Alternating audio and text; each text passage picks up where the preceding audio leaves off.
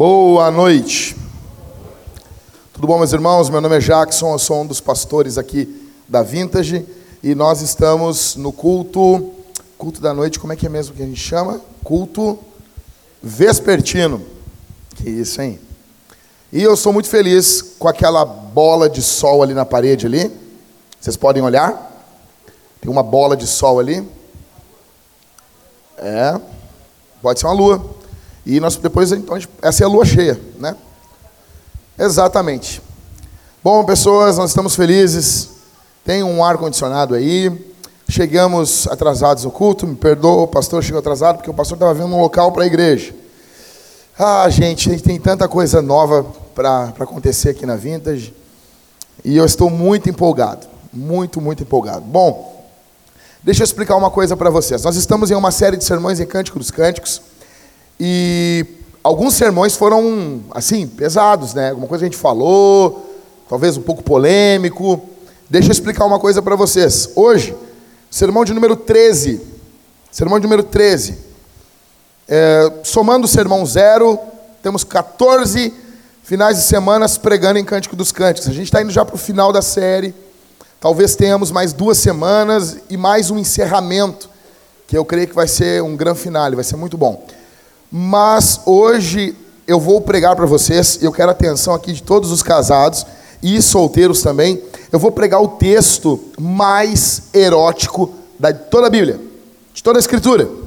Se vocês acham que vocês já ouviram alguma coisa nessa série forte, vocês não fazem noção do que, que é o sermão de hoje. Então prepara aí, prepara, prepara. Vai ser brutal, tá bom? É Bíblia. Abra a escritura, então, em Cântico dos Cânticos, capítulo de número 6. A minha voz está detonada, gente. Me perdoa, está detonada, detonada. Olhem por mim e me indiquem um bom fonoaudiólogo, alguém bom que eu preciso. Estava pregando quarta-feira, cheguei em São Caetano, entrei na igreja, me botaram no púlpito, disseram, prega. Aí eu preguei. Aí eles disseram, desce do púlpito. Eu desci. Tinha um cara me esperando com um carro na porta da igreja. Disse, entra nesse carro. Eu entrei. E me levou numa outra igreja. Disse, desça. Eu desci. Apontaram o púlpito para mim de uma outra igreja de São Bernardo do Campo. Disse, prega. Preguei. Aí eu estava cansado demais. Cheguei em casa. O Leandro e eu ficamos quase 24 horas acordados. A gente foi e voltou no mesmo dia. Uma loucura. Foi uma loucura. Antes de mim, sabe quem pregou? A tiazinha, Suzana Alves, agora é crente, cheia do Espírito Santo, uma benção. Tá? Era um evento de famílias, não era culto, fica tranquilo. E, mas foi uma benção.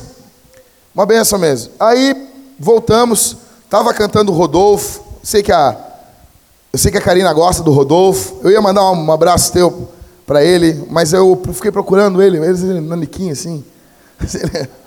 Quase que eu abracei ele, ó, vem cá. Assim.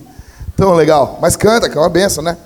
Aí cheguei em casa, dormi, quinta-feira um bom, um bom, um bom sono, acordei no outro, fiquei preparando na quinta o sermão de hoje, porque eu não ia ter tempo no sábado.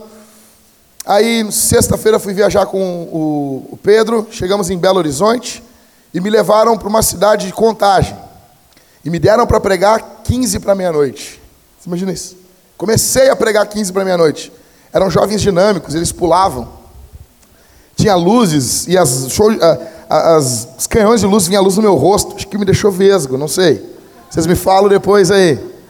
Tá? E foi muito legal. Aí, no, aí fui dormir três da manhã. Eu e o, o, Pedro, nós ficamos num chalé, ele num colchão e eu no outro. O colchão estava envelopado com TNT. Foi muito legal. Me lembrei da, da vintage pequena. Ah, Aí acordei no outro dia, botaram a pregar de novo, disseram, prega, eu preguei. Me colocaram no carro, me levaram para o aeroporto. E daí nós ficamos, fizemos conexão em Congonhas, e eu odeio aquele aeroporto. Por mim, não precisava ter aquilo em São Paulo. É a pior coisa, junto com o time do Corinthians. Não presta, entendeu? Não sei por que tem aquele aeroporto. Aí chegamos em casa quase 9 horas da noite ontem. Aí faltava 5%, 5 para preparar o sermão, assim, uma coisinha. Aí eu fiquei, até três da manhã, acordei cedo hoje, estamos aqui. E a gente foi ver um prédio agora, eu estou muito empolgado. muito empolgado, muito empolgado, muito empolgado. Gente, vamos lá. Então, e daí minha voz está assim, desgraçada. Eu quero gritar, porque eu gosto de gritar. Não quero ser um pregador que não grita, quero gritar. Então, ora, Senhor, dá uma voz para o meu pastor gritar. Tá bom? Tipo Neemias. Então tá, Cântico dos Cânticos, capítulo 6, verso 11. Deixa eu confirmar aqui. Isso. A esposa dizendo, tá bom? Descia ao jardim das nogueiras para ver os renovos do vale, para ver se brotavam as videiras, se as romanzeiras estavam em flor. Não sei como, imaginei-me no carro do meu nobre povo. Verso 13. Volte, volte, Sulamita, volte para que nós a contemplemos. Por que vocês querem contemplar a Sulamita na dança de Manaim? Capítulo 7, verso 1. Como são bonitos os seus pés. Agora o esposo falando, tá? Como são bonitos os seus pés nas sandálias, ó filha do príncipe. As curvas dos seus quadris são como colares trabalhados por mão de artista. O seu umbigo é uma taça redonda onde nunca falta bebida. O seu ventre é um monte de trigo cercado de lírios. Os seus seios são como duas crias gêmeas de uma gazela.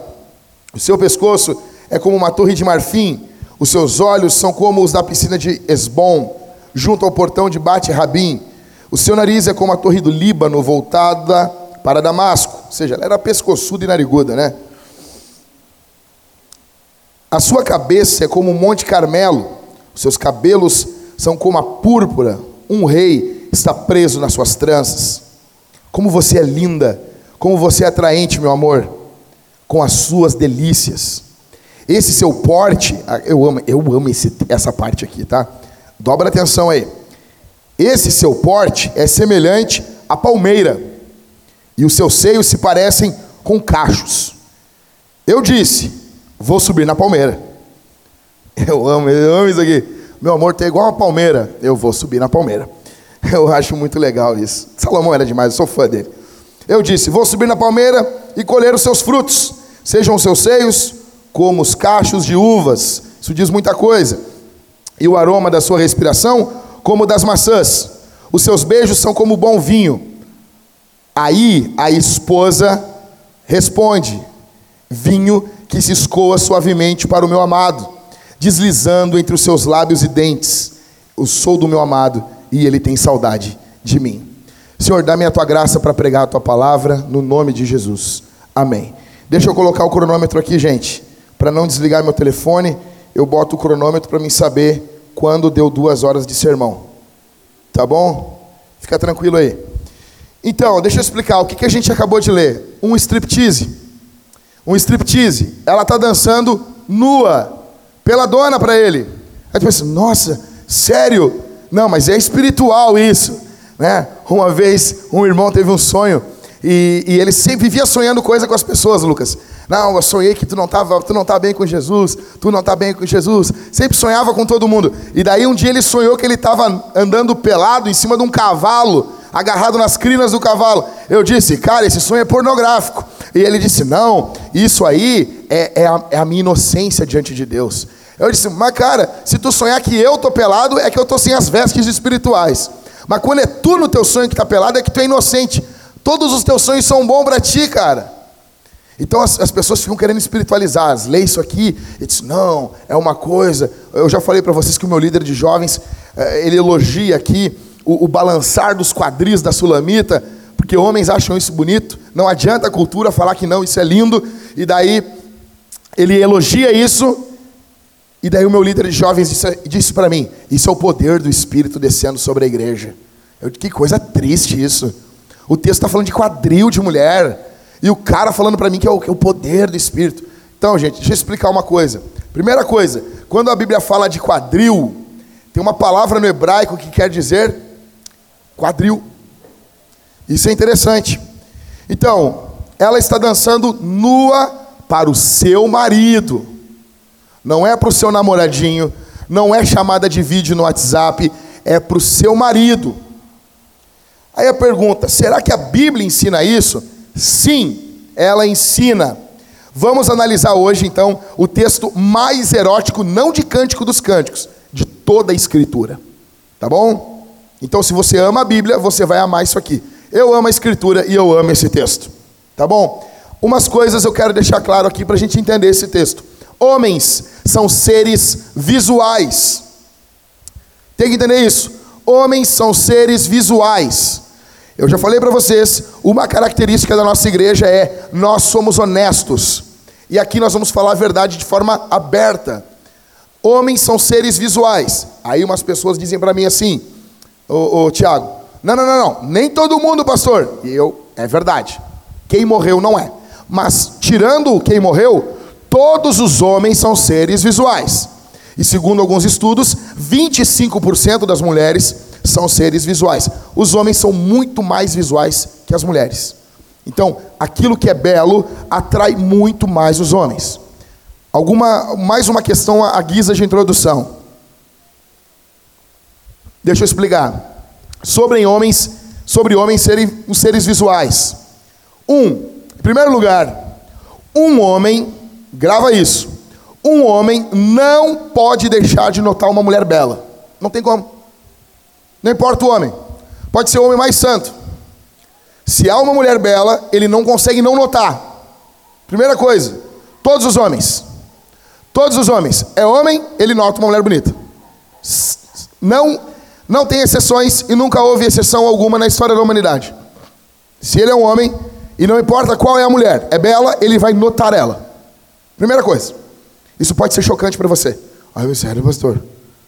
Teu marido, teu filho, teu avô, teu cunhado, todos são assim. Os pastores são assim, todo mundo. Tá bom? Nós somos honestos. Tá bom? Eu sei que vai ter alguma, alguns homens que vão fazer uma cara de piedoso assim. Não mente. Segundo, a mente do homem, vou apertar um pouquinho mais aqui. A mente do homem tem, não só ele nota mulheres bonitas, como na mente de todos os homens, todos, existe um arquivo de mulheres bonitas. Você não sabia disso? Todos os homens. Tem um arquivo. Lembranças. Ah, viu uma mulher bonita, achei bonita. Isso desde a infância. Era criança, olhou, nossa, como ela é bonita.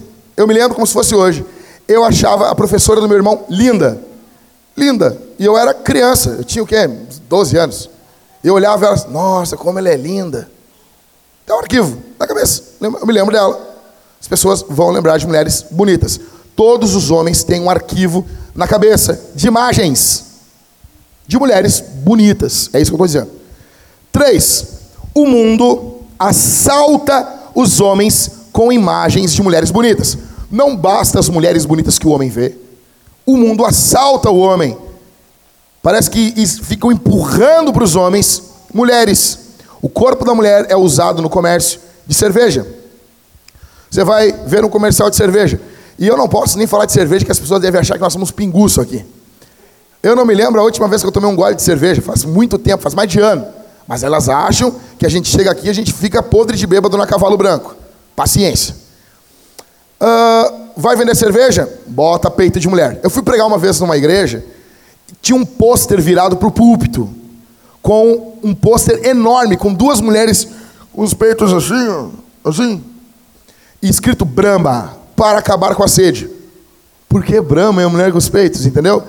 E só os obreiros viam aquela, aquela imagem. E daí tu tinha que pregar olhando para aquelas duas mulheres te olhando assim. Foi uma experiência muito louca. Eu era solteiro na época. Aí eu cheguei para um dos pastores que tinha me convidado e disse: Cristiano, por que, que essas mulheres estão desse jeito aí, cara? Por que não tiraram isso aí? Aí ele assim, não, isso aí é para deixar os obreiros alegres. Eu disse, que isso, cara? Que lixo isso. Então, tenha isso em sua mente. O mundo assalta os homens. Você vai ver um jogo, vai ter, vão sempre focar em uma mulher na torcida, vai ter alguns esportes sem uh, torcida organizada. Aí você, não, vou ver alguma coisa com violência. Vai ter as ring girls, vai ser aquelas mulheres que ficam desfilando com round 1, round 2, estão ali peladas. Aí tu vai ver Fórmula 1, agora acabaram. Tinha as mulheres que. Eu não me lembro como é que é o nome, alguma coisa Girls. É, é, é, Fórmula 1 Girls, alguma coisa. Que são as garotas da Fórmula 1, tá bom? O mundo assalta os homens. Quarto, quarto, os homens têm prazer em apenas olhar uma mulher bonita. Preste atenção nisso. Olhar, contemplar uma mulher bonita é prazeroso para todos os homens. Todos os homens. Quinto, a tentação é diferente do pecado. Tentação é a oportunidade para pecar.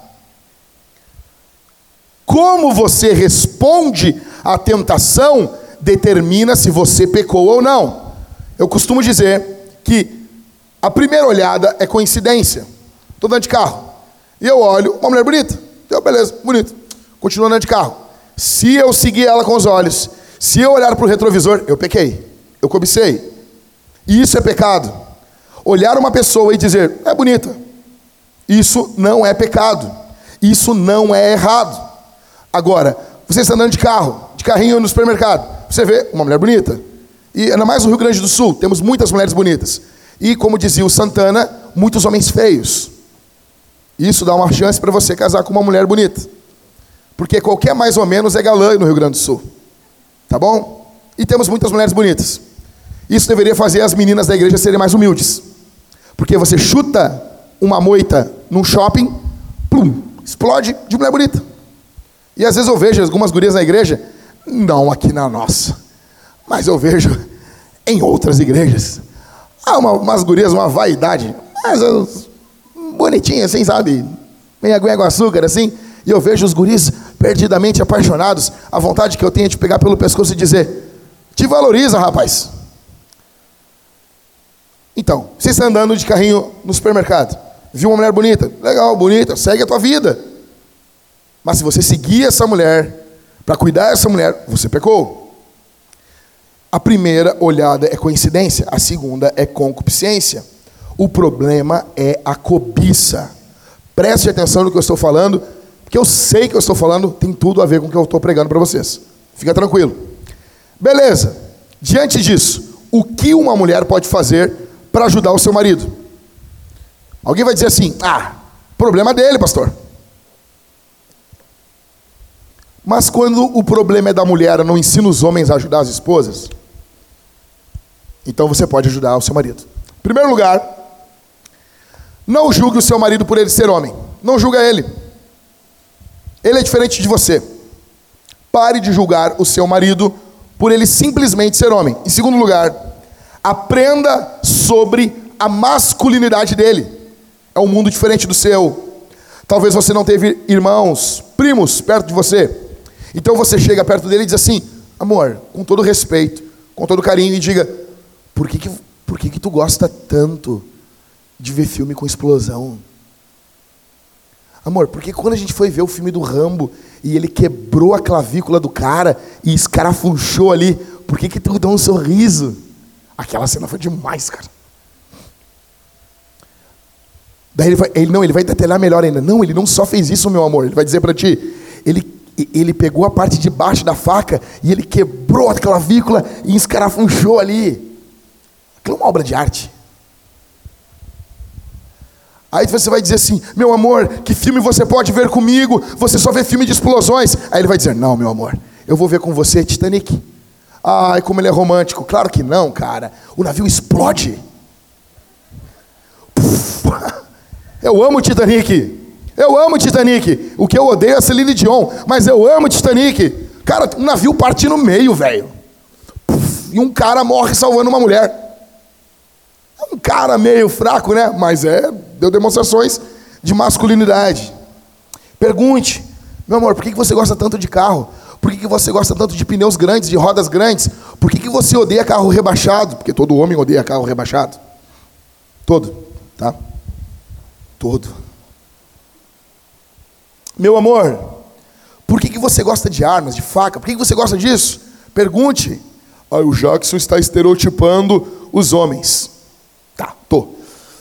Terceiro, que você pode fazer, minha irmã, seja amiga do seu esposo e fale abertamente com ele sobre suas tentações.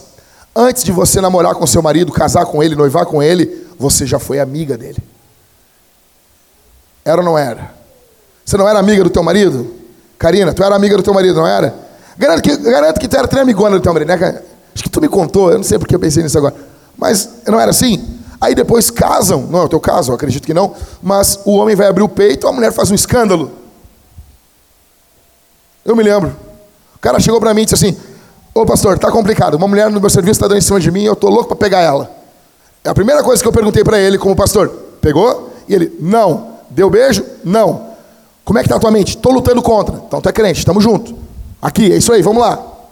Chamei a esposa dele e disse assim: teu marido está indo pedir a demissão agora. Agora. Qual. Não, eu não dei um conselho, eu mandei. Porque você sabe disso, o pastor pode mandar de vez em quando, né? A Bíblia diz em Hebreus que a igreja tem que obedecer a gente.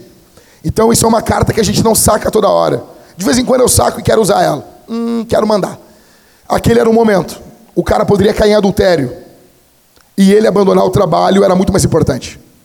Muito mais sério ele continuar puro para a esposa dele do que está trabalhando. Eu cheguei na esposa dele, expliquei a situação e disse: Estou ordenando nesse momento que ele abandone o emprego e ele não trabalhe mais nenhuma hora nessa empresa. A mulher dele fez um choro, um choro. Mas por que, é que ele está passando por isso? Ele, porque ele é um homem. E ele é um homem honrado, ele está abrindo o peito. E está dizendo que ele não gosta de ser assim. E ele não pecou, ele está sendo tentado. É diferente. E a mulher, em vez de apoiar ele, ficar firme do lado dele, ficou contra ele. Resumo: os dois saíram da igreja. Ah, ele continuou trabalhando naquele emprego. Não sei o que aconteceu depois. Fique do lado do teu marido.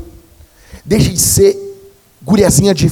Agora é de Instagram, não é de Orkut mais menininha de Instagram, não sei o quê, sabe? Para com isso. Fica do lado dele, seja uma mulher de verdade, de fibra. Se ele abrir o peito para você, ó, tá complicado isso aqui para mim.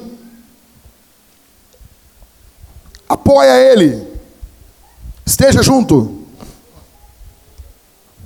Quarto, seja uma mulher generosa, visualmente na forma como ele vê você. Lembre que você está ao lado dele. Você não está contra o seu marido. Você está do lado do seu marido. Em quinto, ao invés de lutar contra o seu marido, lute ao lado dele.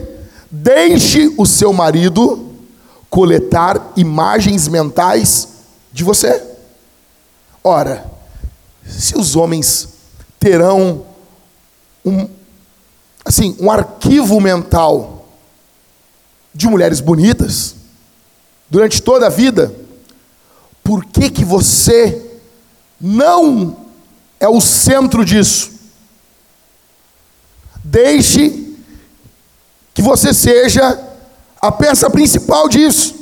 Ora, não tem como esquecer uma pessoa que você achou bonita, mas é inesquecível quando a sua esposa é a mulher mais linda e dedicada a você que você já teve contato em toda a sua vida. Então você pode ser generosa e você providenciar momentos e lembranças para o resto da vida para o seu marido, lembranças mentais. Óbvio, se é lembrança mental, dane-se. Você pode providenciar isso.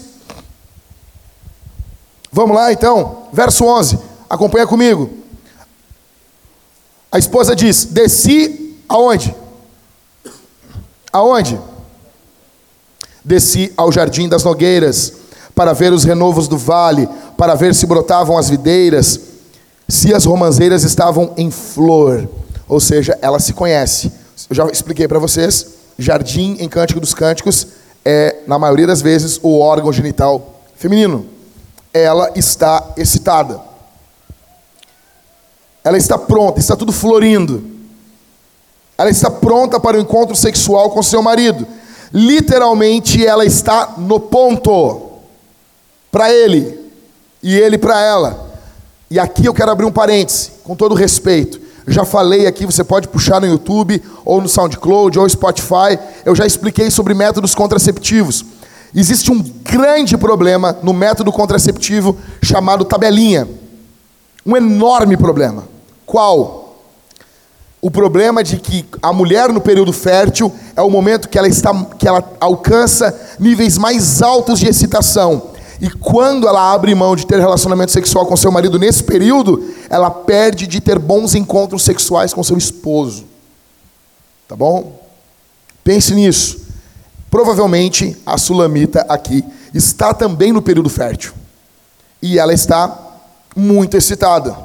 Isso ocorre uma vez por mês com a mulher. Não que ela não tenha excitação, ela tem, mas ela alcança o clímax uma vez por mês.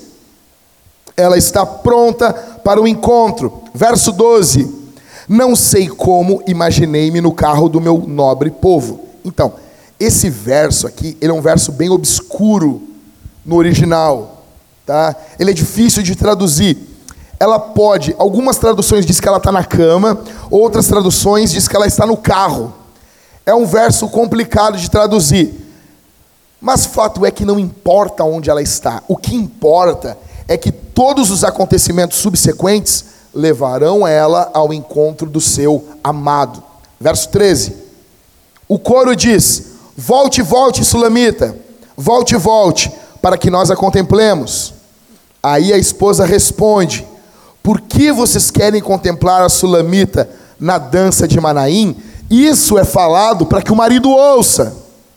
O que, que é a dança de Manaim? É o que vai acontecer agora na frente. Dança de Manaim, alguns tradutores chamam de dança dos anjos. É uma dança erótica do mundo antigo ela começa literalmente a falar coisas provocavam os ouvidos de Salomão. Ela está dizendo que agora é o momento só para o marido dela.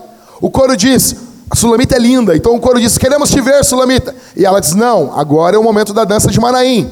E a dança de Manaim é para quem? É para o marido dela. Para mais ninguém. Acompanha comigo a narração, que isso aqui, para mim, é fenomenal.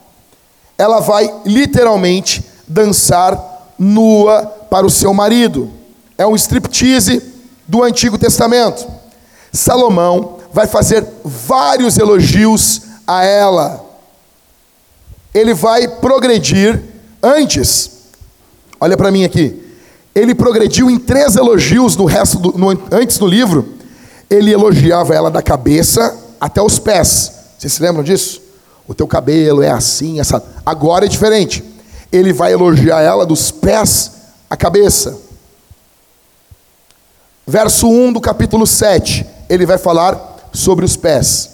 Verso 1 vai falar da parte superior das coxas, vai falar do, dos quadris dela. Verso 2 vai falar do umbigo que não é umbigo. Verso 2 vai falar da barriga dela, do ventre dela verso 3, dos seios, verso 4, do pescoço, ela era pescoçuda, verso de número 4, os olhos, verso 4, o nariz, verso 5, a cabeça, cabelos e tranças. Acompanha comigo aí, verso 1: Como são bonitos os seus pés nas sandálias, ó filha do príncipe. Primeiro, fica tranquilo, minha irmã se você calça 39, o teu marido pode amar você do mesmo jeito. Não fica nervosa. Pelo contrário, você tem uma coisa que vai na frente das outras mulheres. Você pode estar tomando banho, você pode pegar o sabonete com os dedos do pé. Isso é sensacional. Tá bom? O teu marido, o texto não está dizendo, ah, Sulamita, calça 35, 36. E uma outra coisa, eu fui comprar um tênis para mim ontem, cheguei na Centauro, escolhi o tênis, aí sempre tem uma mulher, Ai, mas o meu número ele era 37. Mas como que é 39 e 38? Deixa eu explicar uma coisa. Tu tem 20 pares de sapato. Se 18 é 38, teu número não é 37. Tá bom? 18 sapatos, 38, 39. 1, 37, apertado. Qual é o teu número, donzela? 37. Ah. Mas fica tranquila, você pode calçar 37, 38, 39 Salomão não fala do tamanho do pé dela. O pé dela é bonito, tá bom? Eu sei que tem uns pés meio estranhos, mas por teu marido o teu pé vai ser bonito. É só você não usar sapatilha antes de ter um encontro com ele. Sapatilha foi criada no inferno. É o cheiro do enxofre do Satanás. Pensem nisso. Uma mulher bota sapatilha nos pés, ela está dizendo: Eu não quero encontro com meu marido. Eu não quero encontro. Tá bom? Não é isso. Então, verso 1. Ele elogia os pés. Continua no verso 1. As curvas do seu quadris são como colares trabalhados por mão de artista. Salomão, cara, eu amo, eu amo isso em Salomão. Homens, homens que estão aqui, escutem isso aqui. Não tem, você não tem que ter vergonha de elogiar a tua mulher. Cara, ele olha o quadril dela. Deixa eu te explicar uma coisa. O quadril para o homem é uma coisa bonita. É uma coisa bonita, acabou. Ai, mas pastor, eu não tenho tanto quadril. Pesquisa na internet como valorizar o meu quadril. Vai ter alguma coisa lá. Tem tudo lá. Se você pesquisar como criar uma bomba caseira, vai ter. Pesquisa, valoriza, usa alguma coisa, bota um vídeo, dança do ventre, não sei, inventa, dança do acasalamento, das mariposas do deserto, alguma coisa tem. Como valorizar o meu quadril, não sei o que, deve ter. E Salomão ele olha as curvas do quadril da Sulamita e ele diz: Isso é lindo. É esposa dele, cara. Isso é fera demais a escritura. Salomão não pede perdão por elogiar curva. Eu sei que tem hoje em dia as feministas dizem assim: uma mulher não é um pedaço de carne, pastor. Uma mulher é uma alma. Ui, que medo. Deixa eu dizer uma coisa: eu nunca vi uma alma. Eu não sei a cor da alma. Eu sei que tem, mas eu não sei como é que é. Então, gente, não há problema algum. O nosso Deus não está ofendido porque ele está elogiando os quadris da mulher dele. Não, ele não tem vergonha disso. Ele diz: os teus quadris são lindos. Então, assim, valoriza os teus quadris, meu irmão, para o teu marido. Usa isso para o teu esposo. Homens gostam disso. Aí, Verso 2. Ele diz: Olha, olha só, ele elogiou o que dela primeiro no verso 1? O pé, depois quadril. O quadril aqui, a parte no hebraico é coxa e quadril, tá? É, é meio junto. Aí no verso 2 ele diz: O seu umbigo é uma taça redonda que nunca falta bebida. O seu ventre, ou seja, ele está subindo o corpo dela. Aí ele fala dos pés, fala do quadril, das coxas do quadril e ele vai para o umbigo, o ventre fica embaixo do umbigo. Acontece o seguinte: a palavra aqui usada é shore em hebraico. Essa palavra dá para ser traduzida por umbigo? Hum, dá. Mas a grande probabilidade é que esse termo seja vulva, vagina. Aí você imagina, 99% de chance de ser isso. Mas como há uma possibilidade de traduzir por umbigo, traduz por umbigo. Qual o que, que tu acha que é, pastor? Eu tenho certeza que o que ele está falando aqui é sobre o órgão sexual da esposa dele. Isso está no comentário da Dillow e isso está no comentário das bolinhas da editora Vida Nova. Não sou eu que estou dizendo. Então, se você quer se brigar, não briga comigo, tá bom? Briga com a Vida Nova. Isso fala é transferência de culpa, né? Não sei, eu apenas li, estou comunicando aqui para vocês. Ou seja, o comentário da, da, da Vida Nova diz que a melhor tradução seria vulva. É uma fonte úmida de prazer sexual. O umbigo da mulher não fica úmido. Tá bom? O umbigo da mulher não é uma concha para ele beber vinho ali. Nota o que ele está falando, verso 2. O seu umbigo é uma taça redonda onde nunca falta bebida. Umidade. Ele está falando que a, o órgão sexual dela fica úmido, ela está excitada. E ele diz Vamos traduzir aqui assim. Então, o seu órgão sexual, a sua vagina é uma taça redonda onde nunca falta bebida. Longman diz: se a gente olhar, a, a, a sequência do corpo faz, faz sentido: pé, coxas, quadril, né? aí órgão sexual e depois o ventre. Faz sentido. Longman diz: a, a descrição da abertura feminina como contendo vinho implica no desejo do homem de beber da sua tigela sensual. O que, que ele está falando? Está falando de sexo oral aqui. O que Salomão está dizendo é isso. O ventre dela, aí agora ele sobe, ele diz: o ventre dela é como um monte de trigo. O que, que é isso? É o local onde ele se sacia. Ele quer se saciar com ela. Verso 3. Cara, isso aqui é muito forte, velho. Aí por isso que eu fico indignado quando os, não cristãos falam, ai, porque a igreja. Cara, tu tá leu isso aqui, Salomão botava para quebrar, rapaz. Esses piazinhos aí, esses gurizinhos de bosta. Que isso, rapaz? Olha isso aqui, isso aqui é coisa de homem maduro. Verso 3. Os seus seios são como duas crias gêmeas de uma gazela, ou seja, suaves ao toque, alegria, os seios dela tinham o mesmo tamanho. Verso 4: O seu pescoço é como uma torre de marfim. Então a gente nota que ele já elogiou o pescoço dela várias vezes. Você nota que pescoço para Salomão é uma coisa importante, né? É importante. O cabelo dela mexendo por entre o pescoço era algo sensual para Salomão. Continua no verso 4. Os seus olhos são como piscinas de Esbom junto ao portão de Bate-Rabim. Sabe por que eu amo Salomão, Lucas? Porque Salomão não fica só falando do quadril, do seio, do órgão sexual dela. Salomão tem contato visual com essa mulher. Ele a ama. Você pode notar isso. Quando o homem elogia os olhos de uma mulher, é porque ele prestou atenção nela. Aí tu pode dizer, ela não é simplesmente um pedaço de carne para ele. Ela é alguém. Ele aprecia ela de forma erótica, sim, ninguém nega isso. Só que ele aprecia muito mais ainda. Esse cara é demais. Continua no verso 4. O seu nariz é como a torre do Líbano voltado para Damasco. Então, os, os olhos dela passam calmo, calma. E ela tem não só um pescoço grande, ela tem um nariz grande também. E ele acha isso fenomenal.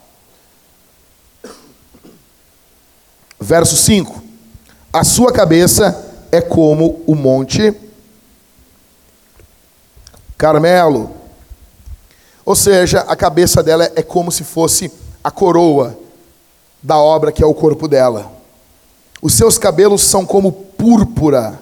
Cara, eu amo essa, essa parte quando ele diz assim: um rei está preso nas suas tranças. Deixa eu dizer uma coisa aqui. Dá uma pausadinha aqui. Uh, me diga o nome, por gentileza, de uma cabeleireira de alguma de vocês, das casadas. E não vou pregar enquanto alguém não me dizer.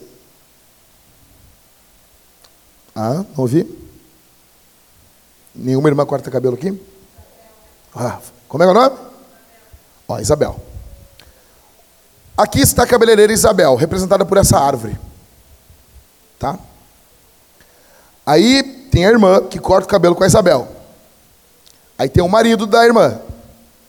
O que a Isabel fala sobre cabelo, comparado ao que o, o, o marido da, da irmã fala, é um cocô. Não importa. Não importa o que a tua cabeleireira diga, minha irmã. Eu vou, eu vou falar isso de novo. Não importa o último corte, a última pintura, luzes, luzes californianas, luzes da, da vó do Badanha, não importa. Aqui está o teu marido. Ele tem apenas o ensino médio. E ele está com uma bazuca do Rambo 2. Ali está a tua cabeleireira. O teu marido pegou a bazuca e explodiu a tua cabeleireira. Que se dane o que a tua cabeleireira diz. O que ela diz e um cocô é a mesma coisa. O que importa é o que o teu marido diz sobre o teu cabelo. O, o que o teu marido diz sobre o teu cabelo tem peso de Deus. Para você entender bem o que eu estou querendo dizer. Por quê? 1 Coríntios 7 diz: O teu corpo não é teu, é do teu marido. Entendeu? Da mesma forma, homem, não importa o que o teu barbeiro diz, que a barba é legal assim, assado. Se a tua mulher te quer sem barba, acaba com essa porcaria, esse espelho ridículo na tua cara. Acaba! Ela define, ela decide, fim. Mas o homem também decide. Então, para de encher o saco que vai cortar a ponta do cabelo se o teu marido diz não. Quer mandar na barba, quer mandar no perfume, quer mandar em tudo, mas o teu marido não manda no teu cabelo. Eu vou ser um satanás na tua vida, minha irmã. Eu vou chamar o teu marido, tu é um frouxo, tu é um frouxo, tu é um frouxo. Reage frouxo, reage frouxo, reage frouxo. E ele vai reagir. Vamos fazer isso, Michael? Eu fico louco. Eu fico louco com homem abusador. Mas eu também odeio homem banana, cara. Homem que quer esmagar a mulher, homem que quer pisar. Eu tenho nojo disso. Mas eu também odeio homem banana. Reage. Você, minha irmã, decide. Essa porcaria dessa barba aí. Estou usando porque a minha esposa deixa. Se ela disser assim, acabou, acabou esse negócio, está horrível isso aí, tira, eu vou tirar. Se ela pedir para raspar o cabelo, vou raspar, vou ficar com cara de dedo, azar, azar. Se ela pedir para me tirar a minha sobrancelha, vou tirar, ficar igual um sapo, não estou nem aí. Meu corpo não é meu, é dela, o corpo dela não é dela, é meu. Então, o que, que ele diz do cabelo dela? Olha o que ele diz. Os seus cabelos são como púrpura, um rei está preso nas suas tranças. Cara, cara, tudo bem, se marido acha legal o cabelo mais curto, não tem problema nenhum, desde que ele esteja feliz. Agora, 99% dos homens que eu conheço gostam que a mulher use cabelo crescido, comprido, que dê para pelo menos fazer trança. Tá bom? Verso 6. Uh, ah, ah, o que eu falei aqui sobre explodir a cabeleireira é de verdade, tá? Não é de brincadeira, não. Verso 6. Como você é linda, como você é atraente, meu amor, com as suas delícias. Ela é deliciosa para ele. Você nota, nossa, cara, esse cara é ralado, rapaz. Ele não cessa de elogiar ela. O louvor transborda da beleza. Alguns comentaristas dizem, meu, olha isso aqui, cara. Alguns comentaristas dizem que ela, Sulamita, é uma mulher para todo prazer e uma mestra em agradar o seu marido. É louco, rapaz. É louco. Salomão está louco nesse texto. Verso 7. Esse seu porte é semelhante à palmeira. Por que a palmeira? Por que, que é palmeira? Por que palmeira? Por que ele usa esse exemplo? Ela não está dançando para ele, Tiago? Quando uma palmeira está no meio do deserto, ela é balançada suavemente pelo vento. Ela, ela se balança diante dele como uma palmeira. É louco, rapaz. Essa mulher também não, não dá, né, meu? Ela balança igual uma palmeira. Ele elogia de novo os seios dela. Nota, ele está vidrado. Verso 7 esse seu porte é semelhante à palmeira, e os seus seios se parecem com cachos. O que você faz com a uva, meu irmão? Me diz. Fala para o teu pastor. Você não bebe, você não chupa esse negócio. Por que que você vem me perguntar o que você faz ainda com os peitos da tua mulher? Eu recebo um monte de mensagem disso. Eu respondo sempre com o Cântico dos Cânticos 7.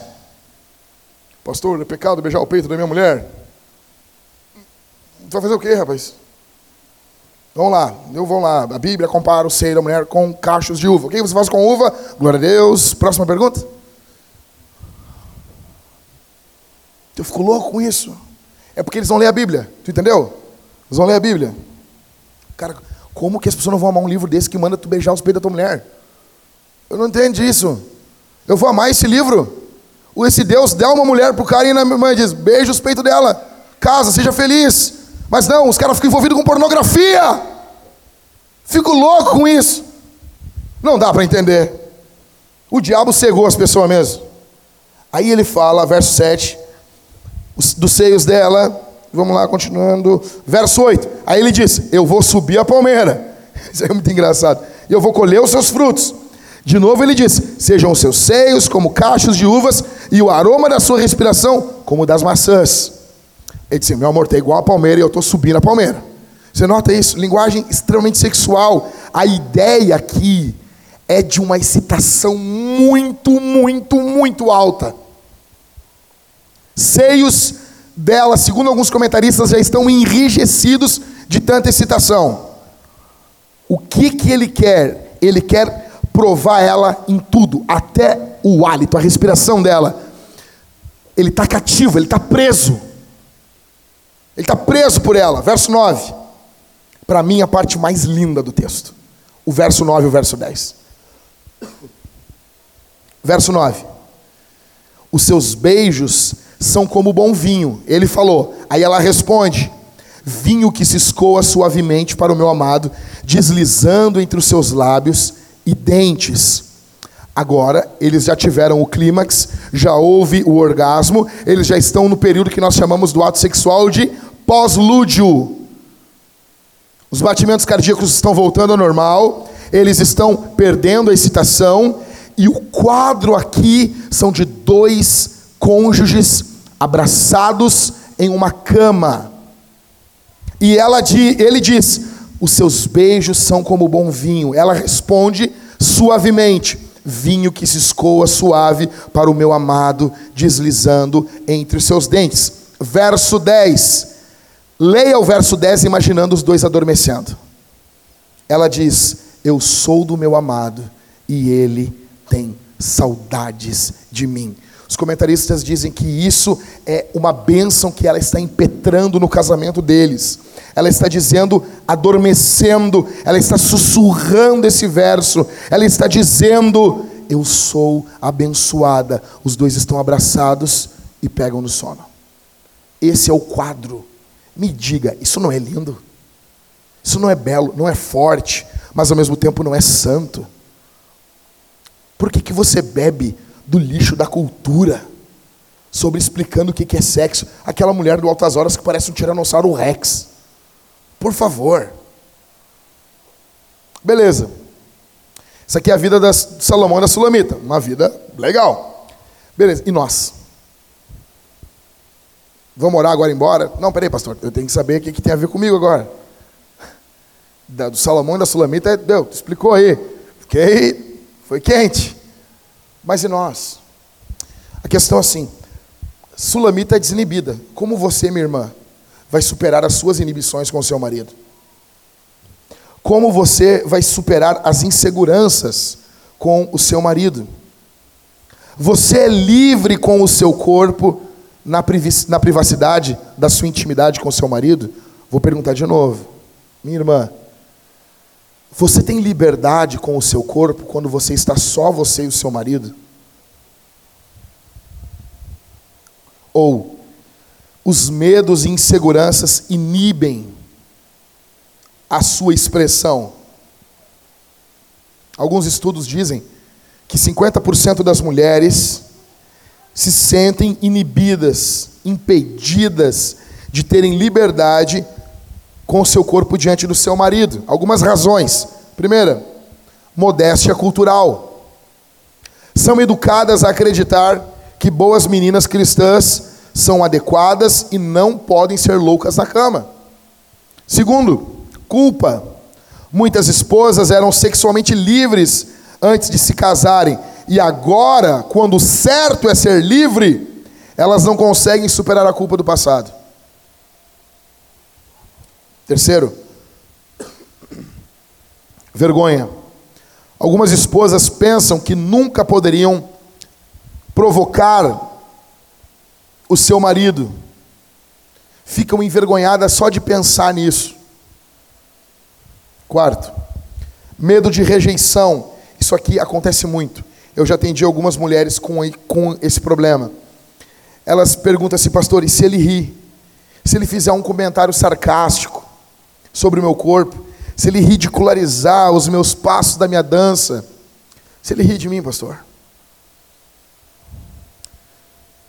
Quinto, abuso sexual. Mulheres que foram abusadas na sua infância e adolescência, que ligam o ato sexual a momentos terríveis da sua vida. Essas mulheres não conseguem ser livres dentro do quarto, de quatro paredes com seus maridos. Sexto, sentimento de inferioridade, comparação com modelos, silicones, barrigas feitas em computador, pele lisa sem estria, mulheres que não se veem à altura dessas mulheres. Deixa eu dizer uma coisa, deixa eu explicar uma coisa para vocês. Teve uma mulher aí do Brasil, uma mulher bonita, ela teve um bebê. E dez, oito dias depois, ela postou uma foto na piscina. As mulheres ficaram loucas. Assim tu não nos ajuda. Assim tu tá toda bonita. Eu não tenho como. E começaram a invejar. É uma matriz aí que ganha algum dinheiro para postar algumas coisas no Instagram. As digital influencers. Cara, eu vou fazer uma pergunta para ti. Minha irmã, principalmente, irmãs, olha para mim aqui. Teu pastor, eu, sou, eu, eu tenho tu que nem minhas, vocês que nem minhas filhas. Me escutem aqui, eu vou falar com muito amor isso aqui. Você acha, se você ganhasse dinheiro postando fotos eh, e falando sobre alguma marca, você ia postar, você ia bater a foto, porque eu sou tiozão, então eu falo bater foto, não falo fotografar. Você ia bater a foto na hora de postar, ou você ia ter ah, uma pastinha de fotos no teu celular e de vez em quando você ia sacar uma e ia postar. Você ganha dinheiro disso. Você ia deixar para postar foto na última hora? Sim ou não? Sim ou não? Não. Então, por que, que você acha que é aquela digital influencer? Influencer no Twitter. Uh, por que, que você acha que aquela foto que ela postou oito dias depois do parto é dela oito dias depois do parto? Por que, que você é tão idiota? Ai, não, eu vi um stories dela. Tu viu o que ela quis. Ela, ela fez vários stories e ela odiou vários. Ela excluiu várias fotos. Algumas foram tratadas em computador. Você olha, essa iluminação está tratada. Está igual a capa da revista da Suzana Vieira. Tu sabe que aquilo é falso testemunho. É quebra do nono mandamento. É mentira. Por que, que você se compara com essas mulheres? Outra coisa, eu já disse aqui, eu repito, tenho certeza, eu boto a minha mão no fogo por todos os homens aqui da Vintage, todos. Nenhum homem dessa igreja reclama de estria ou de celulite. Nenhum. Nenhum. Se o seu marido reclama de estria ou celulite, ele tem namoradinho. Cuidado. Homem acha até interessante um negócio desse. Eu nunca sei o que é um, o que é outro. Sempre troco o nome. Isso nunca foi problema para homem. Então pare de se comparar. Ah, é a fulana, que se dane a fulana. Que se exploda. Ah, é uma baita não é mentirosa, não é tudo aquilo. Tem um monte de insegurança também. Como você se torna, minha irmã, sexualmente livre? Em primeiro lugar, responda algumas perguntas aqui. Em primeiro, você abraçou a perspectiva de Deus sobre o sexo? O que Deus diz não é o que aquela mulher do Tiranossauro Rex do Altas Horas fala. Não. Que mulher horrível. Parece um dragão. Ela chega na aparece da televisão, me abaixa, as pessoas vai ser um fogo da TV. Que se dane o que aquela mulher diz. Você quer saber o que Deus diz? Eu pergunto, a sua visão sobre o seu corpo é baseada na Bíblia? Eu já falei aqui sobre como devemos nos olhar. Algo mudou depois que você começou a ouvir essa série de sermões? O seu marido notou alguma diferença? Preste atenção.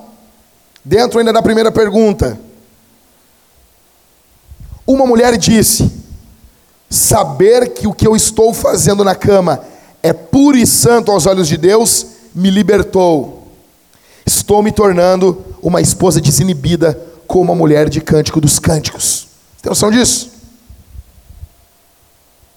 Se você, minha irmã, é contida dentro do seu quarto com o seu marido, você não tem que se soltar. Você precisa de Bíblia. Você precisa de escritura.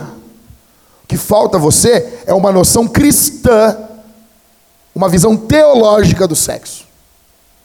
E segundo, segunda pergunta.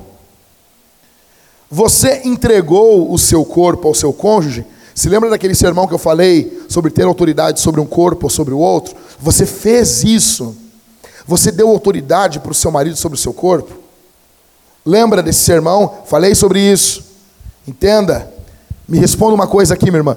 Ver o teu esposo excitado te deixa feliz. É o teu alvo. Você fica excitada em ver o teu marido excitado ou não? E a principal pergunta: se você não fez nada disso que eu falei, você está pronta para começar hoje? Beleza, pastor, não fiz nada. Não, não, minha vida é desgraça, mas eu vou começar hoje. Hoje vai ser um avivamento lá em casa. Hoje vai ser um avivamento. Eu vou dar um dramin para o Enzo. Vou dar um draminzinho para Valentina. Eles vão dormir. Tô brincando, não faz isso. Tô brincando. A gente fala, as pessoas, oh, pode? Que bom, já estava dando, já. Para. Contrata a tia Camila. Dá um bom dinheiro para Camila. Bom dinheiro, né, Camila? Não vem com umas micharia aí. Não vem aí. É ministério. Tá bom? Contrata ela, contrata aqui a Viviane, as gurias que te dou uma, uma micha aqui, molha a mãozinha delas ali, tá aqui, mascada Illuminati, faz-me rir, pega o dinheiro e e seja feliz. Terceira pergunta: Você vai demonstrar a sua liberdade com novas ações? Pode parecer assustador isso, cara, que eu estou falando, minha irmã. Só que eu sou teu pastor, eu quero teu bem. Vença isso em nome de Jesus. Dê o primeiro passo. É você e o seu marido. Eu quero o melhor para a vida de vocês. Vença o seu medo. Não deixe para depois. Outra coisa, não vai ser perfeito na primeira noite, tá bom? Você talvez vai dançar, pode tropeçar e cair. Vocês vão rir junto.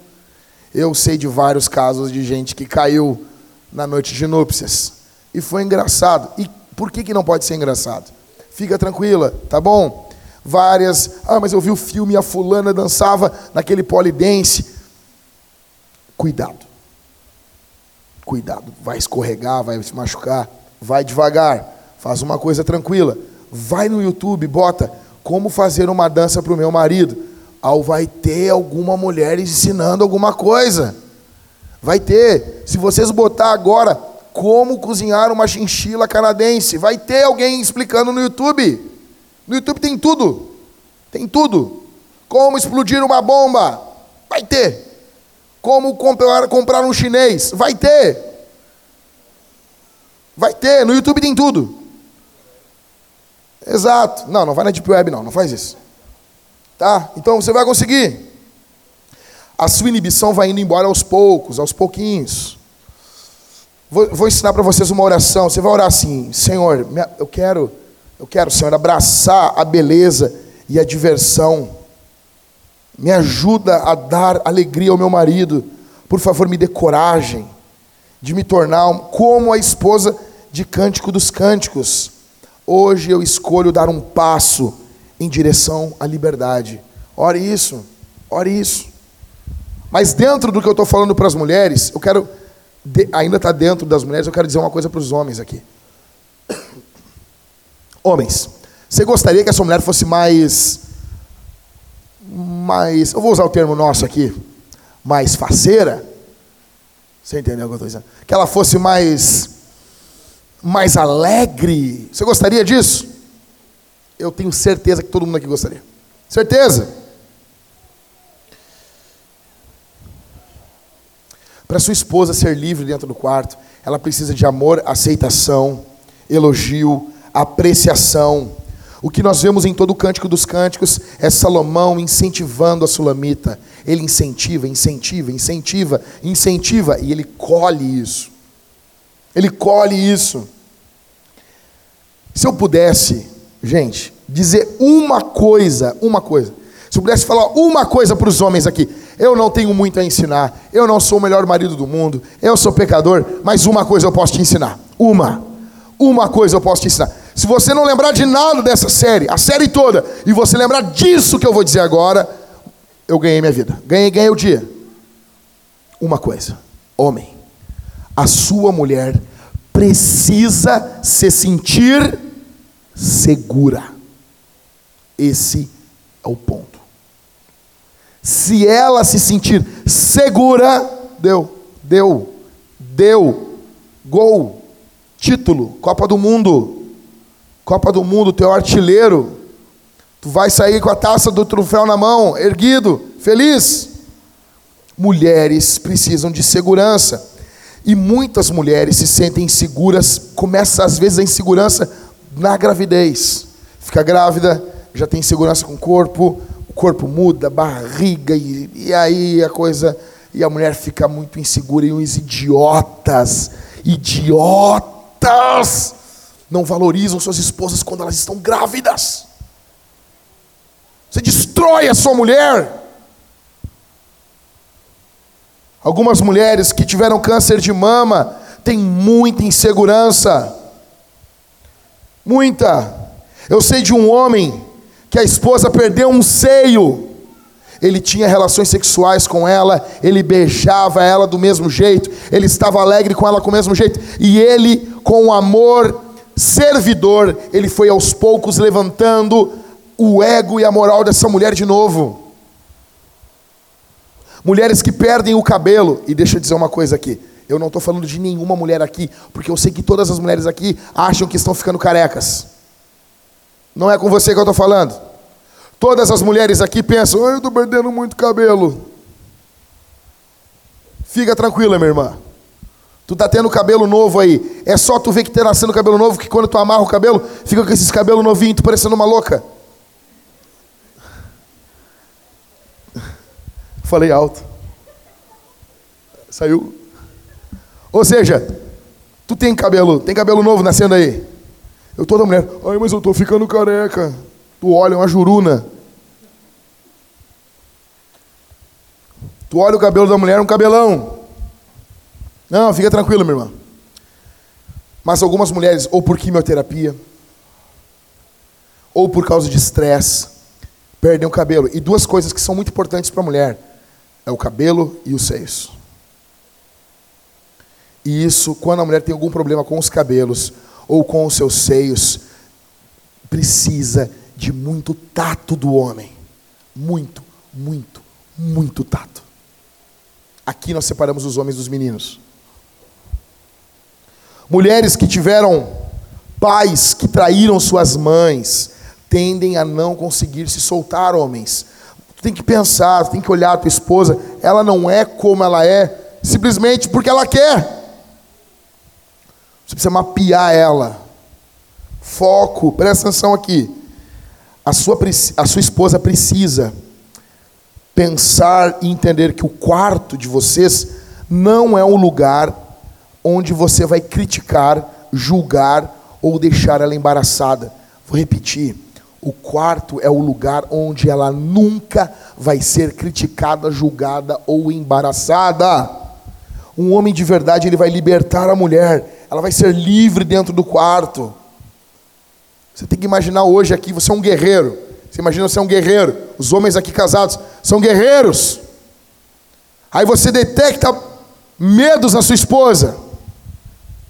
Você olha, Cara, eu não sei você. Eu olho a minha esposa, eu olho o, o rostinho dela. Eu, eu sei, eu sei que tem algo errado. Eu conheço ela, mas eu não sei o que, que é. Aí ela ligou para a Mariana essa semana, estava preocupada com algumas coisas de saúde dela. E eu, eu cheguei de viagem, olhei para ela, tu não está bem. Tu não está bem.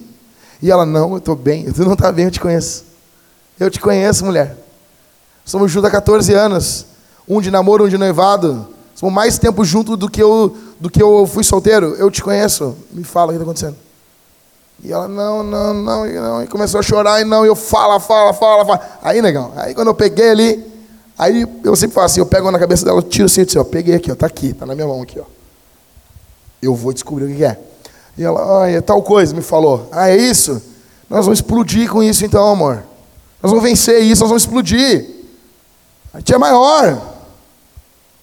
Você tem que pegar. E eu, não, eu vou dizer, e eu sou um xireque. Se eu consigo, cara, você consegue, McFly. Você consegue.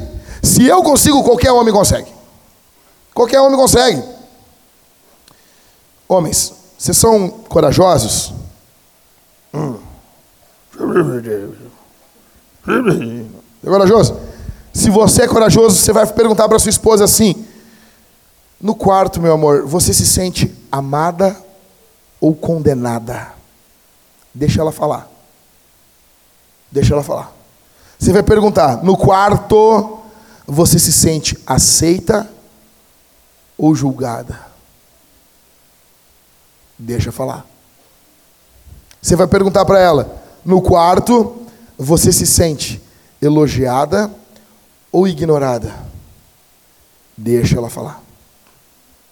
Se ela responder: ah, eu me sinto mal assim, assim, você vai humildemente dizer, você não vai se justificar, você não vai se explicar, você vai aceitar e você vai dizer: Eu quero corrigir isso. Como que eu posso corrigir isso? E minha irmã, não pise no teu marido. Por que, que eu vejo o seguinte? Eu vejo os caras às vezes baixando a cabeça. Ai, como que eu mudo? E a mulher, não sei. Também, são tanto tempo tu fazendo isso. A mulher fica pisando no cara. Não dá, né, meu? Beleza. Agora para os homens. Vocês sabiam que homens também lutam contra a inibição? Homens também lutam. Ah, é só mulher. Não, não é não. Homem também luta. Vamos lá. Primeira razão dos homens se sentirem inibidos é a vulnerabilidade. Parte da mística masculina é que os homens devem naturalmente ser os superamantes. Isso é uma falácia. Cara, homens que estão aqui, escuta. Vocês foram criados como vocês seriam os bambambãs. Vocês seriam os maiores, os caras que entendem tudo de sexo, os caras que fazem tudo perfeito. Assim, tipo, cara, tu é o, o Dom Juan. Não, não, não, não, não, não, não, não, não, não, não. Você vai errar. Não abrace o que a cultura está dizendo. Os homens não, não, Você vai constantemente aprender sobre sexualidade. Você vai errar, você vai se enganar. Alguns homens, em segundo lugar, se sentem inibidos porque têm vergonha do próprio corpo. E isso não era tão comum antigamente, mas tem sido comum hoje. Quando? Quando o cara vai no supermercado e tem a revista Men's Health. Como é que pronuncia esse negócio? Health. Assim? Health. Se melhorou, né? Sempre vai ter um cara com os braços assim, com o umbigo, um umbigo tapado, assim, chapado, a barriga chapada, os gomos e uma matéria dizendo como chapar a sua barriga em seis semanas. Cara, para me deixar a barriga daquele jeito, só se eu pintar ela, cara. E daí o cara vai vendo aquilo, Aí o cara, cara olha, sempre tem um Rodrigo Hilbert ali, meu. Aí o cara se compara, não tem condição, velho. Não tem, o cara ralado. Só aquela mulherzinha dele. Mas tu olha essas revistas e isso diminui, isso traz vergonha para alguns homens sobre o seu corpo. Terceiro, culpa do passado. Homens que foram tão uh, libertinos sexualmente, quando eles entram no casamento, eles querem ter uma outra postura para não ficar se recordando de coisas que eles fizeram no passado. Quarto, pornografia. Homens que lutam ou lutaram com a pornografia no passado, às vezes têm medo também de ficarem livres demais e de lembrar de coisas do passado. Próximo, desempenho. Escuta isso aqui, homens. A gente tem falado, ouvido falar muito sobre desempenho. É, quais são esses remédios, Ricardo, que tem para vender aí? É Viagra. Tu trabalhou em, em, farmácia, óbvio, tu sabe. Então tu sabe muito bem. Tu devia rir quando as pessoas vinham comprar esses remédios, né, Ricardo? Viu? Então assim, homem, quando você for comprar isso, sabe que o, o farmacêutico vai rir de você. Isso é um grande estímulo para você ir na farmácia. Mas, quais são? Viagra, Cialis, o outro é, Le, é Le, Levitra, né? O nome, né? Levitra. Pô, muito legal esse nome. Aí tem esses remédios. Aí, ah, hoje em dia, jovens de 22 anos usando remédio, porque eles querem ter uma performance. Por quê? Eles estão vendo filmes pornográficos e aquilo ali é cheio de corte de câmera, eles estão baseando a vida deles naquilo, e aquilo é uma mentira. E eles estão destruindo sua saúde.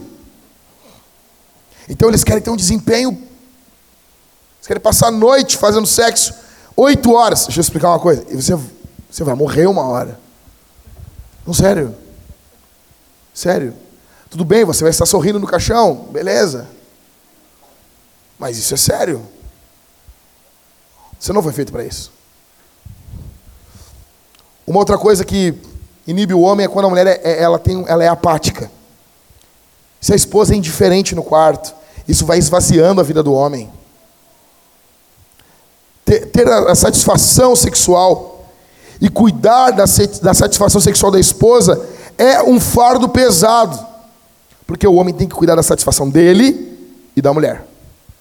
E alguns homens surtam. Cara, eu amo essa frase aqui. Um homem honesto disse o seguinte: hesita em dizer a palavra conquistador, mas quando olho para minha esposa, saciada de prazer depois de fazer amor, sinto vontade de correr para a colina mais alta, fincar a bandeira no chão e gritar: Vitória! Homens se sentem bem assim. Porém, homem, deixa eu dizer uma coisa: se algo não está bom, procure uma ajuda médica. Cara, eu estou muito feliz. Eu fui pregar no começo do ano, foi em abril ou maio, num evento de homens. Um, uns caras foram me pegar no, no, no aeroporto. Tava o Rodrigo e eu, o pastor Rodrigo. E a gente entra no carro, o Rodrigo é uma, uma matraca, ele é um cala-boca. E, e, e, eu fico quieto, cara. Eu sou falante, eu sei disso. Mas o Rodrigo ele é uma criptonita para mim.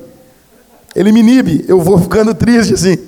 E o Rodrigo não cala a boca. E as pessoas, cara, na hora, vamos lá então, pastor, levando o Rodrigo, deu o Rodrigo. Não, não sou eu que vou pregar, é ele, é ele. Os caras, ah, tu não é o Jackson, que não calava a boca, cara. E tinha um cara muito legal com a gente, um, um homem já com filhos mais velhos. E nós estávamos almoçando, muitos homens, assim, mais, quase 200 homens, a gente comendo meio-dia, e ele sentado numa mesa, estávamos entre uns 8, 12 homens, e ele disse: Pô, meu, eu estava muito mal, fui ver minha testosterona, ela estava baixa. E eu fui no médico. E eu comendo ali, eu olhei para ele: Como é que tu sabia que ela estava baixa? Eu uso animal. Aí ele: Não, porque eu perdi a vontade de fazer sexo com a minha mulher. Perdi, perdi, não tinha ereção. E ele falou aquilo de forma tão aberta na frente daqueles homens. E eu achei aquilo tão fenomenal nele. E ele disse: Mas ele é um homem, né? Então ele falou assim: Não, eu estava baixo, com um problema de saúde. Aí o meu médico me receitou a reposição. Aí eu já pensei: Ah, tomando umas bombinhas, né? Vai ficar forte, pensei comigo, né? Tô, pastor, é um, um pozinho, é uma, uma pasta. E ele passa, assim: Ô pastor, passa aqui no sovaco, aqui, ó uma, duas vezes do dia, passo no sovaco, já estou com a testosterona boa, estou bombando, estou bem louco. E eu achei aquilo tão lindo. E eu achei, eu gostei que falou na frente dos outros homens, de forma desinibida disso. Mas ele já era um homem mais velho. Escute isso aqui. Aí agora, quarta-feira, eu estava pregando, quando ele, um dos irmãos estava me levando para Santo André, para São Bernardo do Campo, eles disseram para mim, vai ser muito legal chegar em São Bernardo e falar mal do Lula. Depois ele disse: Não faz isso. Cheguei na cidade lá do Lula, aí ele estava me levando, só que esse já era um cara mais novo. Tatuado, boa pinta, caminhonete, um cara todo estileiro assim. Aí ele, aí ele falou assim: Pô, pastor, pô, aí minha texto estava baixa.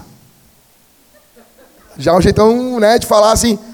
E eu, estava baixa por quê, tia? Aí ele assim, ele, pô, estava baixa, cara. Fui aí, acho que a testosterona nível 800 por alguma coisa, e a dele estava 200 e pouco. E ele novo, 30 e poucos anos. E eu disse: O que, que tu fez? Fui no médico, ele me deu lá uma pomadinha. Mesma coisa que eu. Pomadinha, eu passo no sovaco aqui assim, ó. Tô bem louco de novo, pastor. Eu achei aquilo fenomenal, cara. Eu achei demais aquilo.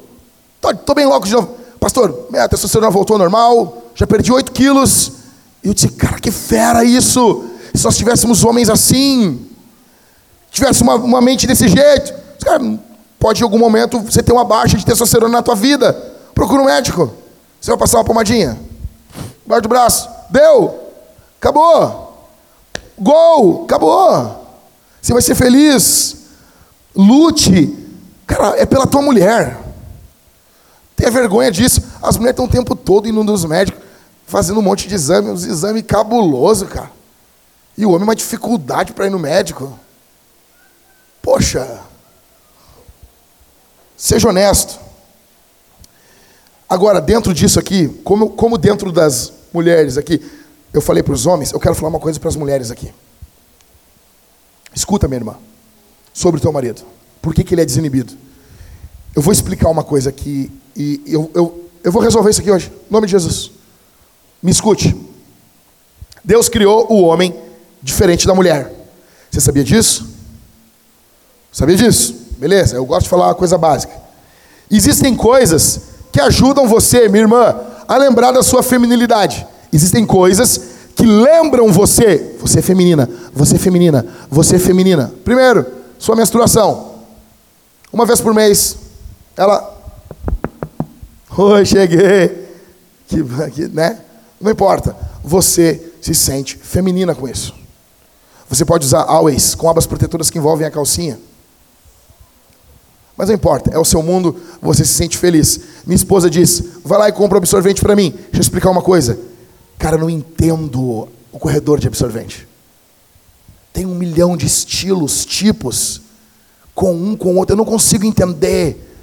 Fiz videoconferência com a minha esposa para comprar um, um pacote para ela. É verdade, eu não estou mentindo. E quando eu estou saindo, feliz, depois de quase 20 minutos procurando, eu vi outros caras coçando a cabeça dentro do corredor. Eu tive pena deles. Aí eu salvei aquela foto, já sei. Ou seja, a menstruação, ela lembra você, minha irmã, que você é mulher. É algo lembrando. Depois você engravida. Uma vida dentro de você. Chute. Você nota, tem vida aqui. Isso vai lembrando dia a dia que você é uma mulher.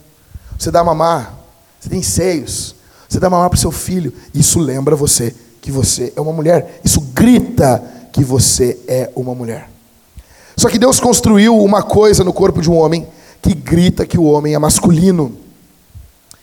E deixa eu explicar, porque se eu não explicar, eles vão falar na internet que eu estou falando outra coisa. Tá cada vez mais um saco isso, tem que explicar tudo bem explicadinho. Eu estou falando de homens casados. Deus construiu uma coisa que grita que o homem é masculino. O desempenho sexual do homem dentro do casamento é muito importante para o homem. Irmãs, só as mulheres vão repetir a seguinte frase por dez vezes: O ego do meu marido está ligado ao sexo. Tá bom? Tá bom? Tá bom, irmãs? O ego do meu marido está ligado ao sexo. Só as mulheres casadas. Faz favor? Um, dois, três. Tá horrível, tá horrível, tá horrível, tá horrível. Tá horrível. Não, mais alto. Um, dois, três. Tipo seita, vai.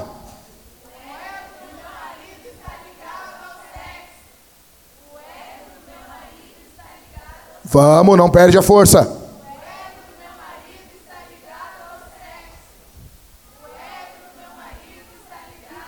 Faltam mais cinco. Perdeu força, vamos.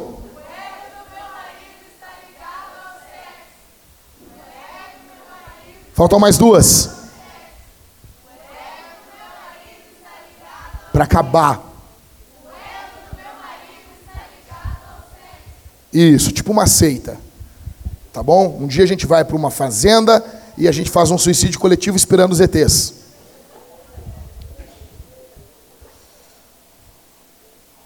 Fica tranquila, calma. Isso já aconteceu muitas vezes na história, não vou fazer isso, tá bom? Mas nós podemos fazer alguma coisa de seita, tipo assim, a seita das camisetas brancas. Seria legal isso um dia. Por que, que todo mundo usa aquelas camisetas brancas naquela igreja? Não sei, porque a gente é uma seita. Toda seita tem que ter uma coisa louca assim, entendeu? Sei. Sei. Desde que a gente não tem que se matar, acho que não tem problema. Então, deixa eu dizer uma coisa. Existem coisas, minha irmã, que você diz que vai reprimir o teu marido, que vai prender ele. Você quer acabar com o seu marido, seja apática, seja mortinha, a irmã mortinha. Seja mortinha. Todo marido deseja ouvir palavras da sua esposa. Pergunte para o seu marido: Você é corajosa? Pergunte para ele: O que, que eu posso fazer para te deixar feliz? Pergunta para ele hoje. Se não, se a, o meu irmão, se ela não perguntar, diz para mim, pastor, minha esposa não perguntou. Nós vamos disciplinar você. Pergunte. Deixa eu falar aqui sobre alguma. Eu estou terminando, tá? Presta atenção aqui. Os homens precisam de elogios. Ai, que masculinidade frágil. Ai. Tá, tá bom. Senta lá, Cláudia. Quando eu falo que mulheres precisam de elogio, ninguém fica falando que feminilidade frágil. É coisa idiota isso. Mas beleza, tá bom, a gente é frágil. Tá bom. Ganhamos algumas guerras, mas somos frágeis. Vamos lá. Uh, elogios à paternidade. Você chega assim, meu, meu amor, eu quero te fazer um elogio. Daí o cara estufa o peito assim, né? O quê? Aí tu. Ai, tu é um ótimo pai. Desculpa. Isso não é. Tem o seu lugar, tem. Ah, uma vez, a vida está na morte, teologia, como teu marido é um bom pai. Legal. Mas não é aquele elogio. Segundo elogio. Meu amor, eu quero te fazer um elogio. O cara já. É hoje. Como tu é espiritual. Imagina, tua mulher, como tu é espiritual. Tudo bem, tem o seu lugar. Aí a sua esposa diz assim: Meu amor, eu quero te fazer um elogio. Aí, pô, o cara já é hoje. Como tu é criativo. Cara, cara. Por que tá chorando? Cara, os elogios da minha mulher são terríveis. São terríveis. Meu amor, eu quero te fazer um elogio. O quê? Como tu é inteligente. Não! Não! Experimente. Se o teu marido fez alguma coisa decente no ato sexual, experimenta falar isso para ele. Experimenta. Experimenta verbalizar isso. Você não precisa fazer propaganda dele para todo mundo, mas você não precisa também tratar ele como um idiota. Poxa, ser corajosa, pergunta para ele quais são três coisas que eu posso fazer para encorajar você como amante. Cara, deixa eu dizer uma coisa que estou encerrando. Essa semana tem que ser uma semana espetacular na vida dos nossos casais. Encerrando e dizendo: esse texto que lemos aqui, ele não é um texto normativo, ele é um texto descritivo. Eu não estou dizendo que as mulheres precisam chegar em casa e dançar para seus maridos. Vai dançar que nem uma louca, parecendo um bonecão do posto. Não, eu não estou dizendo isso. Não faz isso. Parecendo um bonecão, né? Não, não, não, não, não. É, esse texto não é uma regra, ele é uma meta.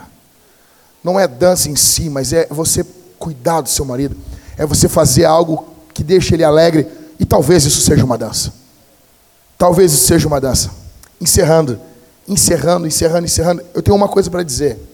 Por que, que nós precisamos de liberdade dentro dos quartos?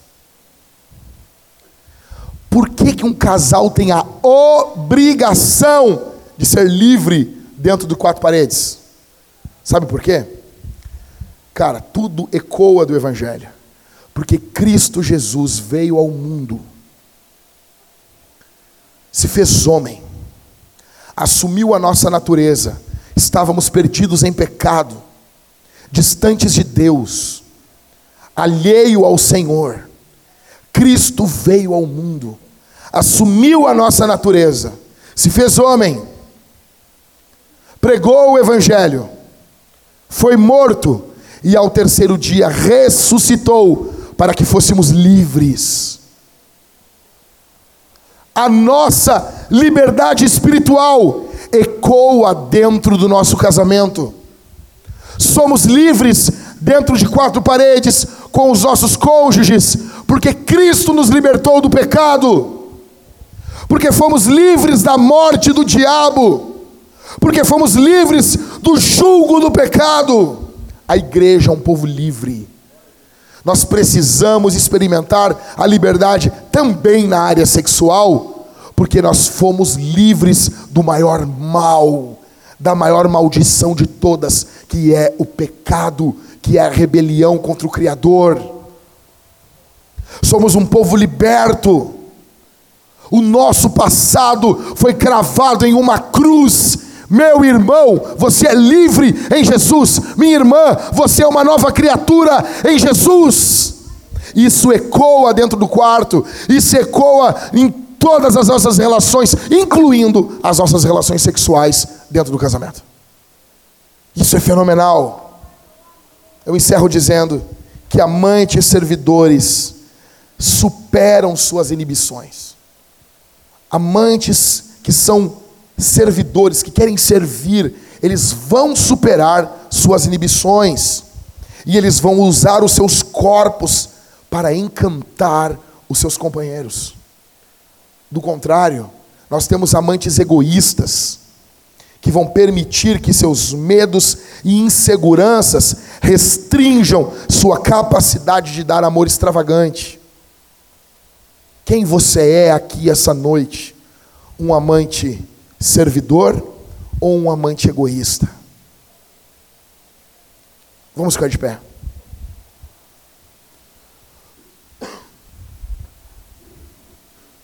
Olha para mim aqui, gente. Por favor, não, não movimenta aí. Eu não sei porquê. Gente, os artistas não vão embora. Os artistas já levantam, já vão pro. Meu Jesus. Artista é fogo, cara. Os artistas são demais, eu não aguento os artistas da igreja. Quem são os artistas? É a banda. Irmão, vocês nunca notaram que, que os músicos, os cantores, eles são diferentes dos outros crentes? Vocês nunca notaram isso? Fala a verdade, gente. Vocês nunca notaram? É só eu que noto isso. Nunca notaram? Que droga, só eu, Michael. São, são os artistas, cara. Os artistas é diferente. Tu levanta de pé, os, os, os irmãos normal levantam. Os artistas já levantam, já saem, já. Artista, artista, cara. Eu falo para os artistas aqui da igreja, artista, calma, artista. Segura no banco aí, o artista não consegue, o artista não fica quieto muito tempo, cara. O artista tem a mente livre, assim, uma coisa louca. Sossega o facho, artista. Para, artista. Irmãos, nós vamos encerrar, nós vamos encerrando esse sermão, nós vamos responder esse sermão. Porque, eh, tentando bem rápido aqui, o que é o culto? O culto é um diálogo. O pastor Michael abriu o culto com o quê? Qual foi a primeira coisa que o pastor Michael fez aqui no culto? Ele orou ou ele leu? Ele leu primeiro, né? Por que, que a gente não ora primeiro na igreja? Na nossa igreja nunca, nunca oramos primeiro. Por quê? Porque primeiro Deus fala. Não somos nós que falamos. Quem abre o culto não é nós. Quem abre o culto aqui é Deus. Ah, mas lá eles oram. Paciência, é culto também do mesmo jeito, óbvio. Aqui não. Aqui primeiro Deus fala. Daí depois nós oramos. É um diálogo, a gente responde. Deus fala e a gente fala. Aí tem o catecismo. Deus fala. É o resumo da palavra de Deus. Aí nós respondemos. Respondemos como? Orando e cantando. Cantando, nós estamos respondendo ao Senhor. Cantamos dois louvores. Aí nós nos preparamos para ouvir a pregação. Nós cremos que a pregação do Evangelho é Deus falando. Aí depois, como que, que, que a gente tem que fazer?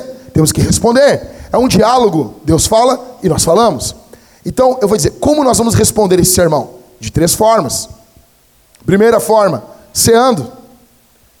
Vai ter ceia, se você quiser chamar de comunhão, como eu gosto de chamar, ou de eucaristia, tanto faz. Ceia rememora a ceia de Jesus e a ceia das bodas do Cordeiro. Eucaristia é um termo grego para dar graças. Porque Jesus dava graças e partindo o pão deu graças. Caris, do grego graças, gratidão ou, ou dom. Nós vamos participar, ou comunhão, o pão da comunhão. Estamos testemunhando, ao comer do pão, estamos dizendo, temos comunhão com Deus e com o próximo. Se você é de qualquer igreja, você é convidado a participar da ceia conosco. Se você está vindo aqui para Vintage, você ainda não está em alguma igreja, você, não, mas eu quero me membrar com a igreja, estou arrependido dos meus pecados, você deve cear conosco também. Você está dizendo, eu, estou, eu tenho comunhão, você vai comer e beber de Deus. Nós cremos que a visão de João Calvino da ceia é a visão bíblica. Ele apenas replicou. Agostinho dizia: sacramento é uma graça invisível de algo visível. Ou seja, nós estamos comendo e bebendo de Deus. Você pode ser fortalecido e curado quando você participa da ceia. O Espírito Santo usa isso como meio de graça. Venha pelo corredor orando.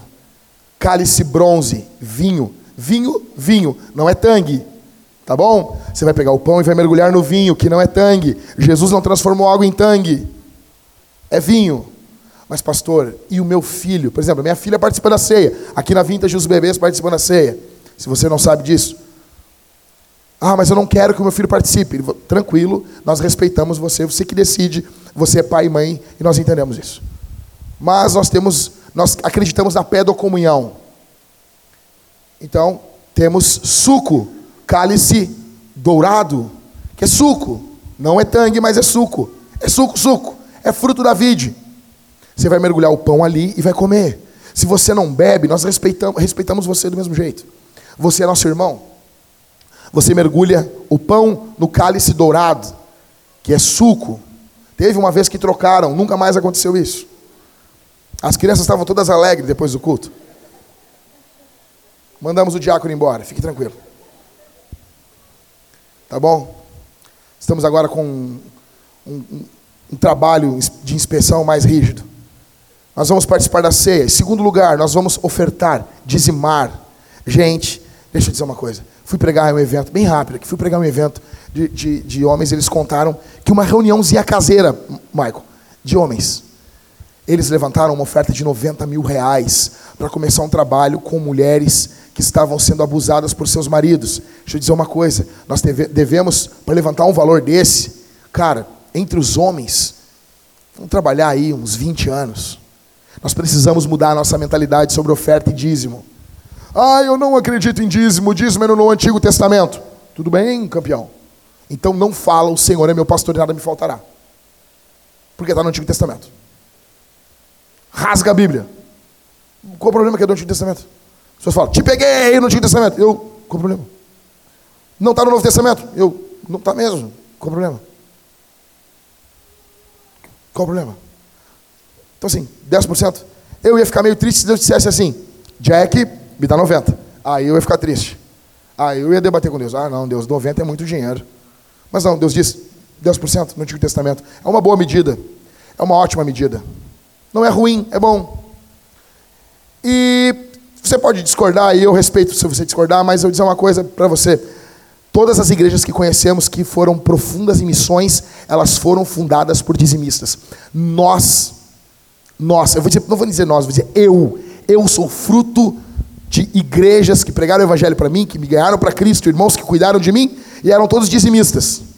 Foi lá, primeira vez, eu dar de oferta nenhuma. Cheguei que nem um retardado na igreja. Eu tinha um banco para sentar. Porque algum dizimista deu dinheiro ali. Porque alguém, 20, 30 anos antes, tirou de onde não tinha para erguer uma igreja. Hoje a nossa geração vive de aluguel. Nós não temos condições de erguer um templo para nos reunirmos, para usar o prédio para o que seja. Ah, quer fazer 15 anos? Usa o prédio da igreja. Quer dar curso de taekwondo? Usa o prédio da igreja. Quer fazer balé clássico, parecendo uns loucos? Usa o prédio da igreja. Use o prédio da igreja para a glória de Deus. Nós não temos isso. Se tiver um, um, uma enchente em Porto Alegre, nós não temos nenhum galpão organizado para abrigarmos pessoas. As igrejas antigas tinham pelo menos isso, nós não temos. Nós precisamos aumentar nossas ofertas, nossos dízimos. Estamos vendo prédio, quer plantar a igreja. Cara, nós fomos ver um local hoje que seria fenomenal para a igreja. Fenomenal. E nós sonhando, andando, era um enorme, era um lugar lindo, localização fantástica. Eu disse, cara, nós precisávamos isso. Lugar para as crianças, para fazer um parque para as crianças. Tem noção disso? Vou colocar, tinha colocar para fazer uma pracinha para as crianças. Eu não sei vocês, cara. Eu quero morrer. Eu finquei a minha bandeira aqui em Porto Alegre. Eu não vou embora. Eu quero envelhecer aqui. E daqui a 10 anos, os nossos filhos vão ser adolescentes. Nós precisamos, não tem um local, não tem nada para fazer nada com eles. Não, nós precisamos mudar a nossa mentalidade. Queremos plantar uma igreja em canoas queremos enviar obreiros, como que nós vamos fazer isso com ofertas medíocres? Não podemos fazer isso. Então seja generoso, porque Deus é generoso com você. Seja generoso, porque quando Deus fala, Deus fala de forma aberta com você. Seja generoso na oferta, seja generoso no dízimo. Em terceiro, nós vamos responder esse sermão cantando. Porque quando Jesus nos salvou, Ele nos fez um vocalista de uma banda de rock. E você é um vocalista embaixo. Você é um vocalista, você é um cantor. Você vai cantar, você. Por quê? Você, ah, pastor, eu, isso aqui é uma apresentação? Óbvio. Hã. Óbvio que é. Nós estamos nos apresentando perante o Rei dos Reis. Imagina todos nós, olha para lá, imagina todos nós olhando, e nós estamos em um palco. Sim, a igreja está num palco, e Jesus está na plateia, recebendo culto, e nós estamos nos apresentando para Ele, isso é culto. Nós estamos em um local e nós estamos fazendo o nosso melhor para Ele. E não é a banda, a banda está aqui para facilitar as coisas para você cantar no tempo certo, para você cantar no tom certo, para você ir acompanhando os cantores, para você cantar afinadinho para Jesus. Vamos cear, vamos ofertar. Oferta, dízimo, ou no gasofilácio aqui, ou lá no fundo aqui com o Thales, com a máquina, porque nós não temos problema nenhum com isso. Crédito, débito, não tem problema. Tem gente que organiza o seu dinheiro com cartão. Sabe, eu detesto dinheiro de cédula. Prefiro muito mais usar cartão. 18% apenas do dinheiro no mundo é de papel. Isso acabou, cada vez mais não vai ter isso. Então, nós não temos problema nenhum com isso. E nós vamos cantar e vamos fazer uma festa para Jesus. Vamos orar? Fecha os olhos. Fecha os olhos, deixa eu orar por você. Quando a banda começar, você vem. Pai, eu oro pela tua igreja que está aqui essa noite. Eu oro pelo teu povo que entrou aqui. Peço tua graça, teu amor, teu perdão, tua reconciliação sobre cada um. Peço nesse momento que o Senhor faça as minhas irmãs serem livres dentro dos seus lares, que não tenham vergonha dos seus maridos, que não tenham vergonha, que sejam desinibidas dentro das suas casas, nos seus casamentos, em nome de Jesus.